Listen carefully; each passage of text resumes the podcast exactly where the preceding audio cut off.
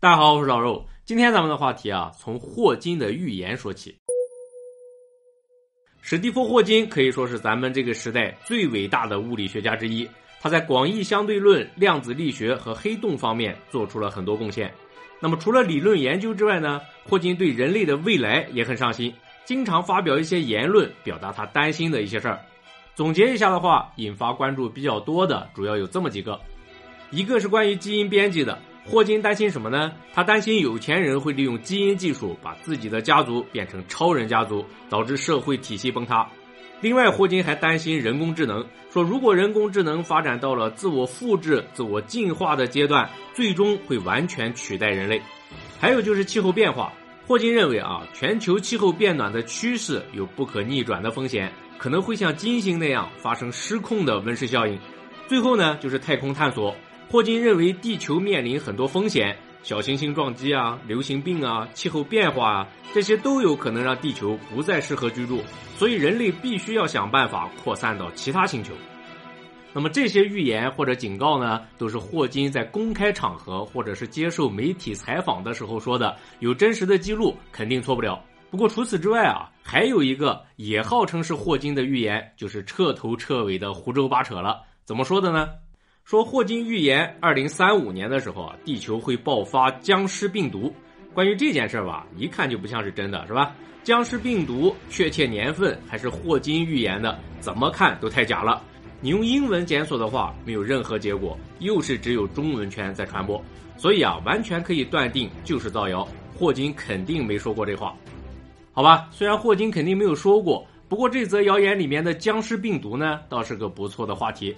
咱们都知道啊，僵尸作为一个经典题材，一直都只出现在科幻作品里面，在现实当中呢，还从来没有人变成僵尸的公开报道。不过最近我把几件事情联系起来的时候，怎么突然觉得僵尸真的有可能会出现呢？好吧，在讨论人变成僵尸的可能性之前啊，先跟大家分享几个自然界当中真实存在的僵尸。说美国生物学家约翰库里是研究蝉的专家，他在二零一八年的研究当中啊，观察到了一个有趣的现象，说正常情况下，雄蝉和雌蝉在求偶的时候表现是不一样的。雄蝉呢，嗓门特别大，它最高可以发出高达一百二十分贝的声音，这跟战斗机的噪音差不多。要是有只雄蝉在你耳朵旁边叫一声的话，那估计你耳朵是要废了。当然了，雄蝉并不是靠嘴发出叫声的。靠什么呢？靠他们的腹肌，用腹肌高速震动肚子里的共鸣腔来发出声音，这是雄蝉。那么雌蝉呢是没有这个构造的，所以它们不会叫。它们的求偶信号啊是扇翅膀和扭屁股，通过这种方式来吸引雄蝉交配。也就是说，到了夏天，咱听到树上滋哇乱叫的那些啊都是雄蝉。不过呢，库里博士遇到一个怪事儿，他发现有些雄蝉啊也不叫了，而且呢不但不叫吧，还模仿雌蝉扭屁股。假装自己是一只雌蝉，非常诡异。这么一来，还真就有雄蝉上当了。结果就出现了两只雄蝉试图交配的场面。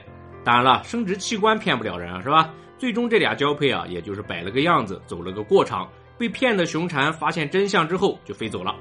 那么说诡异的事情就到此为止了吗？还没有。博士发现啊，还有更诡异的事儿。什么事儿呢？说刚才那只被骗的雄蝉啊，也不正常了。它也开始扇翅膀、扭屁股，把自己当成一只雌蝉，然后再去勾引其他雄蝉交配。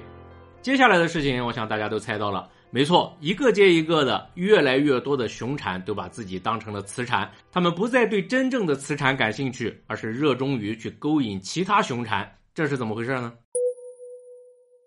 从结果上来说，其实这些雄蝉啊，已经变成僵尸了。也就是说，他们的行为并不是自己控制的。那么谁控制的呢？生物学家们经过研究发现啊，控制这些僵尸的是一种叫做蝉团孢酶的真菌。咱们都知道啊，蝉的一生绝大部分时间都是在地下生活的，短则两三年，长的达到十七年。有些蝉在地下挖洞的时候，其实已经被真菌感染了。不过这种真菌啊非常狡猾，它们在蝉爬出地面之前呢，并不会发动攻击。因为如果在地下就把宿主杀死的话，对于它的传播没有任何好处，所以啊，它会潜伏起来，让蝉在十几年的时间之内都毫无察觉。终于有一天，蝉决定出去透透气了。他们挖了一条隧道直通地面，趁着夜色悄悄地爬到树上，在夜深人静的时候蜕掉外壳，只等着太阳升起来之后去找个女朋友，完成自己的终身大事。不过就在这个时候呢，潜伏了十几年的真菌也开始行动了。真菌在雄蝉肚子里迅速繁殖，蚕食掉雄蝉的内脏，释放出一团黄色孢子，填满蝉的腹部，并且释放出具有致幻作用的裸盖菇素，通过这种神经毒素控制蝉的行为。虽然这个时候雄蝉仍然可以行动，但其实你已经很难分辨它到底是死是活了，因为它的所有行为，包括扇翅膀啊、扭屁股啊，对它自己来说没有任何意义，全都是在为真菌服务。这一点啊，非常符合咱们对僵尸的印象。另外呢，再来看看传播方式，只要跟僵尸蝉有接触，虽然并没有真的交配成功，也会感染真菌。这跟正常人被僵尸咬一口也会变成僵尸，简直是一模一样。新感染的僵尸蝉呢，又会用同样的方法再去感染正常蝉。这个行为啊，跟僵尸热衷于攻击正常人非常相似。还有一点，大家可以思考一下。就是真菌为什么一定要控制雄蝉去男扮女装呢？如果它让雄蝉正常去交配的话，不就可以感染雌蝉了吗？哎，这个问题啊，仔细想一下的话，你就会发现真菌有多高明了。你想啊，如果被感染的雄蝉只是正常交配的话，那它跟雌蝉交配完之后，虽然雌蝉也会被感染，但是因为已经交配成功了，所以雌蝉就不会再去找下一个目标了。那么让雄蝉男扮女装呢，就可以让雄蝉们永远完不成任务，他们就会一直把真菌散播出去。这就像是什么呢？就像是新冠病毒啊、流感病毒啊，这里通过呼吸道传染的病毒，一定会让你咳嗽或者打喷嚏，只有这样它才会继续被传播。那么不具备这个特点的病毒呢，自然也就逐渐的销声匿迹了，并不会引发大流行。说北美地区啊，有一种小鱼叫江鱼，体型很小，也就是几厘米长，平常喜欢生活在水底，轻易不到水面上活动。不过呢，生物学家们发现了一个怪事儿，就是有些江鱼啊很不正常，它们不但喜欢浮到水面上活动，而且还扇动鱼鳍拍打水面，甚至还肚皮朝上玩仰泳。咱们都知道啊，鱼的后背一般是深色，肚皮是浅色，这样就不容易被空中的水鸟发现。你这一仰泳，完蛋了。白花花的肚皮露在水面上，还拍水花，水鸟不吃你吃谁啊？是吧？经过这么一折腾，江鱼终于如愿的变成了水鸟的美餐。说到这儿啊，大家都想到了，肯定又被控制了呗？没错，控制江鱼的是一种寄生虫，叫做加州吸虫。这加州吸虫啊，平常寄生在江鱼身上，等它准备繁殖的时候，就转移到脑腔里，开始控制江鱼的神经系统，让江鱼去寻死。目的呢，就是让江鱼被水鸟吃掉。江鱼被水鸟吃掉之后啊，吸虫就可以到水鸟的肠道里面繁殖了，把卵产在水鸟肠道里面。这么一来呢，等水鸟飞到其他地方排便的时候，吸虫的卵就被顺便传播到其他水域了。那么自然界当中啊，通过神经毒素夺取身体控制权的例子还有很多。比如可以控制蟑螂的扁头泥蜂，可以指挥瓢虫的瓢虫剪蜂，包括咱常说的冬虫夏草，也是真菌控制昆虫的一个例子。有观众要说了，说你说来说去就是一些昆虫啊、小鱼儿什么的，跟咱们人类有什么关系呢？哎，别着急，接下来啊，咱就说一个跟人类有关系的。弓形虫是一种既可以感染动物又可以感染人类的寄生虫，它有个毛病，就是只能在猫科动物的肠道里，它才能繁殖。那么怎么才能进到猫的肠道里面呢？众所周知的原因，只能是让老鼠躺枪了。我小时候啊，有个动画片，里面有一群老鼠，让我印象很深。老鼠怕猫，这是谣传。一只小猫有啥可怕？那么感染了弓形虫的老鼠呢，就是这种感觉。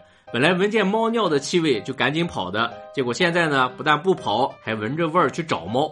这跟一天到晚仰泳的江鱼有异曲同工之妙，是吧？那么，如果人类感染了弓形虫会怎么样呢？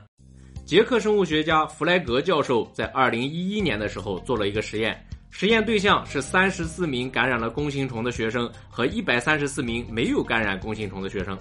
实验方法很简单，就是闻猫尿。弗莱格教授想知道感染弓形虫的学生会不会更喜欢猫尿的气味。不过实验结果一出来啊，包括弗莱格教授在内的所有人都看不懂了，怎么回事呢？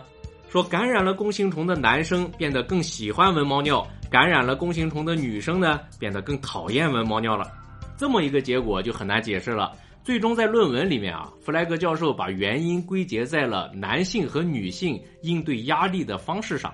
除此之外呢，教授还列举了几个现象，说感染了弓形虫的男生相比之下更邋遢、更慷慨，女生呢反而变得更整洁、更吝啬，也完全相反。另外啊，弗莱格教授还坚持认为，弓形虫让人类变得更冒失、更鲁莽，说好多交通事故跟弓形虫感染有关系。当然了，你像是更冒失啊，或者更鲁莽啊，这些都是非常主观性的表达，还是比较难判断的。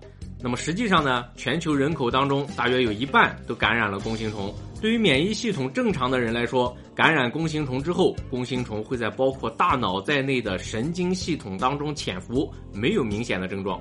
需要特别对待的主要是免疫缺陷的群体，比如艾滋病患者就会受到弓形虫的攻击，严重的会出现精神错乱的情况。还有就是孕妇，弓形虫病呢有母婴传播的风险，所以如果怀孕的话，最好就不要再做铲屎官了。好了，通过上面几个例子啊，咱们发现一个情况：不论是男扮女装的熊蝉，还是仰泳的江鱼，还有不怕猫的老鼠，它们都有个共同的特点，就是大脑被入侵了。那么人类的大脑呢，虽然也被弓形虫入侵了，但好在免疫系统足够强大，弓形虫还到不了可以控制人类的程度。不过呢，现在情况不一样了，因为有一种东西啊，正在尝试绕过免疫系统，直接进入人类大脑。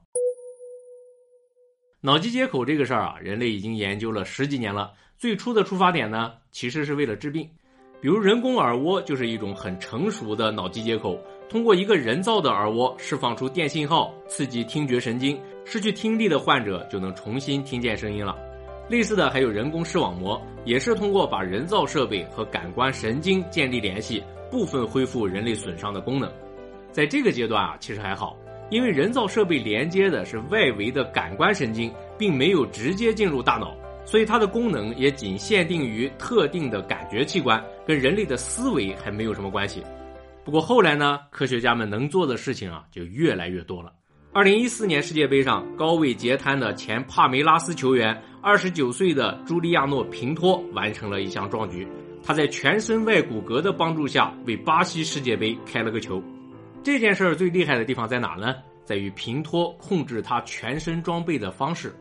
你想啊，平托是全身瘫痪，也就是说他的身体本身对于外骨骼是没有任何控制的，全靠他的大脑或者说全靠意念来完成所有动作。当然了，从现场的画面来看呢，这些动作都很简单。不过对于脑机接口的研究来说，已经非常非常了不起了。那么平托背后研究这一套技术的人是谁呢？也不是一般人。他就是杜克大学的巴西籍神经学家米格尔·尼科利利斯，单从名字来说的话，大家可能不熟悉，但是相信好多观众都听说过猴子用意念操作机械臂的实验。这个实验啊，就是尼科利利斯博士搞的。具体来说呢，博士先让猴子用操纵杆来控制机械臂，完成一些特定的动作，在这个过程当中，利用脑机接口记录猴子脑区的活动，来确定每个动作所对应的神经元信号。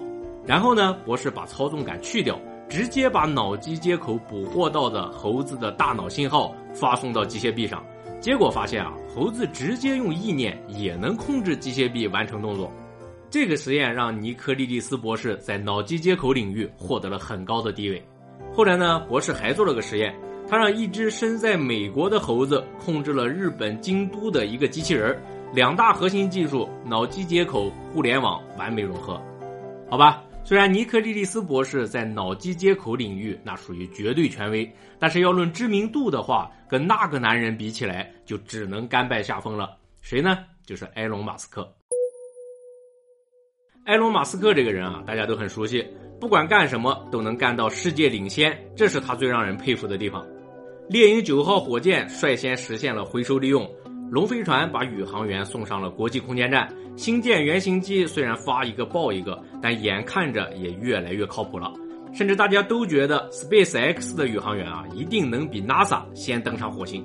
再看看星链啊、特斯拉啊这些项目，个顶个的都是世界领先水平，真的是不服不行啊。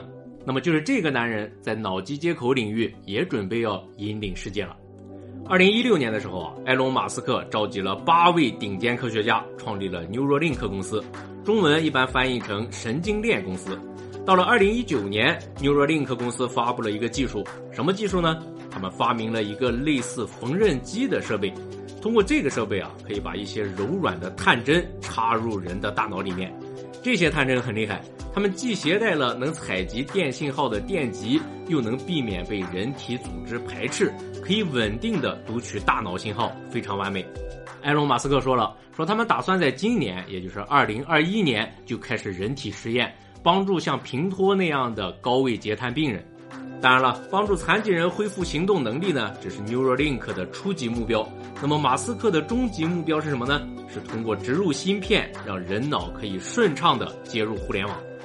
具体来说的话，比如用人脑控制手机软件啊，直接用意念和人工智能交流啊，甚至人和人之间也可以直接用意念来交流。还有就是记忆这一块，你甚至可以把知识打包直接存储进大脑芯片里面，听起来就很诱人了，是吧？有这么充满诱惑力的前景，相信好多人都会动心。咱在这儿啊，不妨做一个调查：如果给你一个机会，你会选择植入这样的人机接口吗？大家可以在评论区发表一下自己的看法。好了，说了这么多，咱不能忘了今天的话题啊，是吧？咱们今天聊的是僵尸的话题。刚才说了，说所有被夺取控制权的僵尸都是大脑被入侵了。考虑到这一点，你还会放心的在大脑里面植入一块芯片吗？当然了，突破大脑极限的诱惑是相当巨大的。如果人机接口技术足够成熟的话，相信会有很多很多的人类愿意做这样的尝试。甚至出现不植入芯片就处于完全竞争劣势的情况。这么一来，假以时日的话，会不会出现每个人脑子里都有一块芯片的情况呢？然后呢，你再抬头看看近地轨道，马斯克早就已经布好了四万多颗星链卫星，而且到时候星链卫星的控制中心很可能已经在火星上了细思极恐啊。